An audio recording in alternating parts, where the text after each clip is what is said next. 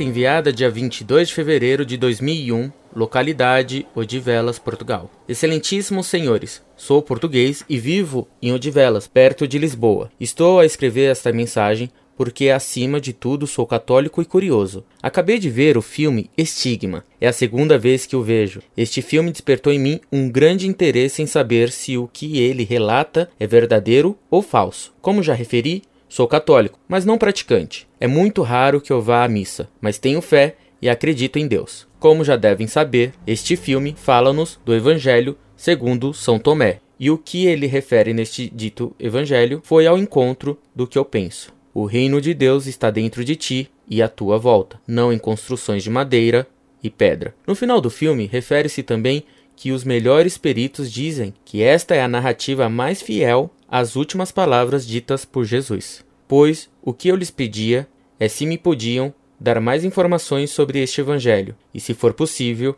enviar-me algumas passagens. Isso se ele existir realmente e se foi traduzido. Desde já agradeço a disponibilidade, fico então à espera de uma resposta, com os melhores cumprimentos.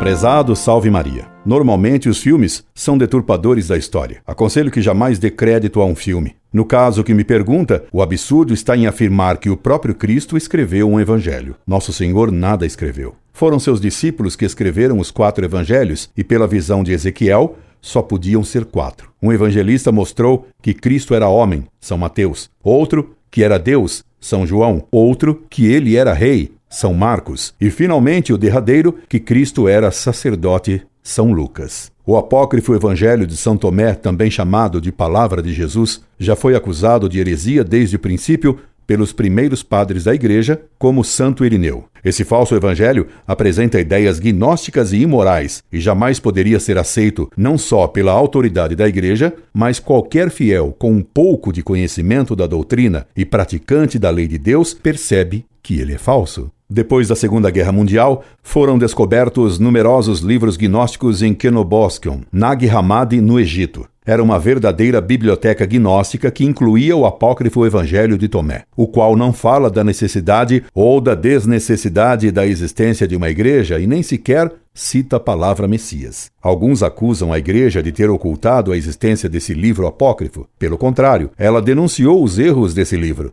Curioso é que no passado alguns negavam a existência de certos apócrifos e dos horrores que neles havia, dizendo que os padres da igreja haviam inventado inverdades sobre os textos desses supostos livros revelados. Agora, quando a descoberta da biblioteca gnóstica de Nag Hammadi confirmou o que haviam dito os padres da igreja, agora se acusa a igreja de ter escondido esses livros. Tudo é pretexto para atacar a igreja, como tudo era pretexto para atacar a Cristo. Se você quiser ler o texto comentado do falso evangelho de São Tomé, recomendo-lhe que leia a edição crítica dos apócrifos do Novo Testamento, Gli Apócrifi del Nuovo Testamento, de Mário Herbeta, publicado pelas edições Mariette. O apócrifo Evangelho de São Tomé foi utilizado principalmente pela seita gnóstica dos Nacenos, isto é, dos cultuadores da serpente. Nas, em hebraico, quer dizer serpente. Nesse evangelho falso, você poderá encontrar frases escandalosas que mostram a malícia do autor ou dos autores desse apócrifo, visando desviar os primeiros cristãos dos ensinamentos de Cristo. Envio-lhe algumas citações desse apócrifo que coletei para responder a outro consulente, para que você tome conhecimento das loucuras nele escritas à guisa de exemplo. Quando fizerdes de dois uma só coisa, o interior como o exterior, o externo como o interno, e a parte superior como a inferior, quando reduzirdes o macho e a fêmea a um único indivíduo, de tal modo que o macho não seja mais macho e a fêmea não seja mais fêmea, quando fizerdes olhos no lugar de olho, mão no lugar de mão, pé em lugar de pé, imagem no lugar de imagem, então entrareis no reino. Evangelho de São Tomé, versículo 22, página 267 do volume 1, barra 1. Neste versículo, se afirma a necessidade de estabelecer uma igualdade completa entre as coisas, e mesmo entre o homem e a mulher, de tal modo que se restabeleça o homem primeiro, que segundo a gnose era andrógeno. A luz dentro do homem de luz, e essa luz ilumina o mundo inteiro. Quando essa luz não brilha, há obscuridade. Versículo 24. Esse versículo afirma que no homem há uma luz que ilumina o mundo inteiro. Que luz é essa? É a luz do pneume ou do Espírito Divino, uma parcela da divindade que existiria substancialmente no homem e que, desenvolvida, o faria divino, identificando substancialmente o homem à divindade. O que é um absurdo único e uma heresia completa. Versículo 37. Jesus disse: Quando vos desvertirdes da vossa vergonha, tomarei vossas roupas e as calçareis aos pés, como fazem as crianças pequenas, e as pisardes. Então vós vereis o Filho do Vivente e não tereis medo. É claríssima aí a defesa da ideia de que o homem poderia voltar ao estado de inocência original de Adão, vivendo nus. Versículo 50. Dizei: Nós saímos da luz, do lugar onde a luz veio à existência por si mesma. Nessa frase, está afirmada a origem divina do homem. Versículo 50.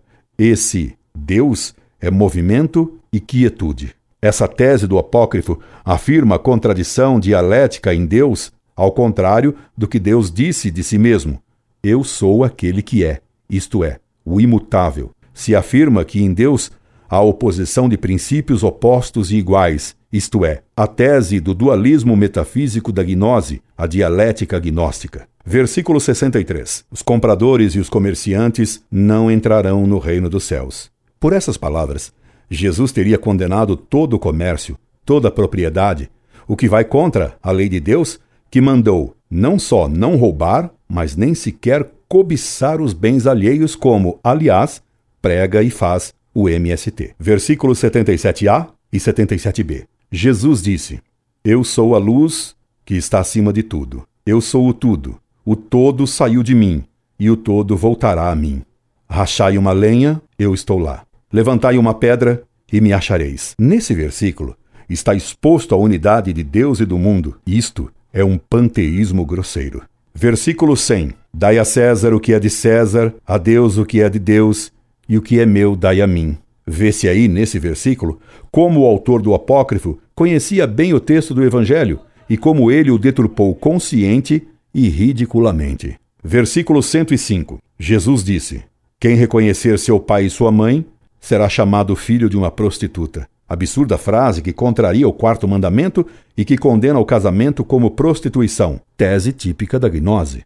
Versículo 114. Simão Pedro disse que Maria vai embora porque as mulheres não merecem a vida. Jesus respondeu: Eis que eu farei de tal modo que ela se torne homem, assim ela também se tornará espírito vivente semelhante a vós, homens. Toda mulher que se faz homem entrará no reino dos céus. Nessa frase absurda, Jesus estaria condenando a mulher por ser mulher e que só a mulher que se tornasse homem pela reencarnação é que entraria no reino dos céus. Esta é a tese gnóstica que condenava a mulher enquanto mulher, dizendo-a fonte do mal por permitir a reprodução. Era exatamente o que diziam os cátaros medievais, o que não impediu que muitas mulheres se tornassem fanáticas cátaras. Finalmente, um último versículo curiosamente protestante. Versículo 11: De onde quer que venhais, vos dirigireis a Tiago, o justo, pelo qual existiram os céus e a terra. Jesus, então, nesse apócrifo, teria ordenado que os cristãos se dirigissem a Tiago e não a Pedro. Ora, esta preocupação em negar a autoridade de Pedro